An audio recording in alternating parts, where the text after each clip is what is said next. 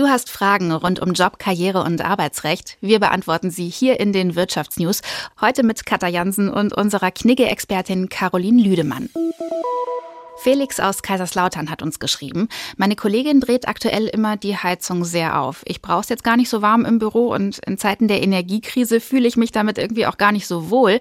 Ich habe das Gefühl, das geht an der Kollegin komplett vorbei. Wie kann ich mit ihr darüber reden, ohne gleich belehrend zu sein oder einen Streit anzufangen? Man darf auf jeden Fall seine eigenen Bedürfnisse schildern und auch für diese einstehen. Jeder hat das Recht, sich am Arbeitsplatz wohlzufühlen, die Kollegin natürlich auch, aber eben auch man selbst.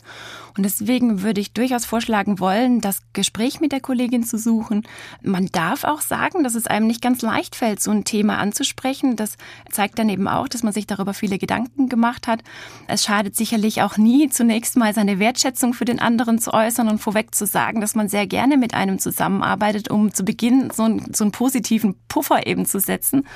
Und dann darf man aber langsam aber sicher auch damit herausrücken, dass einem eben aufgefallen ist, dass, dass da sehr warm ist am Arbeitsplatz und ob man vielleicht gemeinsam eine Lösung finden könnte, diese Temperaturen für beide angenehm zu regeln. Vielleicht weiß die Kollegin auch gar nicht, wie man selbst darüber denkt und kann das dann aber natürlich auch nicht berücksichtigen. Belehrend kann es nach meiner Einschätzung nie sein, wenn man seine eigenen Bedürfnisse schildert. Wir stellen weniger auf den anderen ab als auf sich selbst.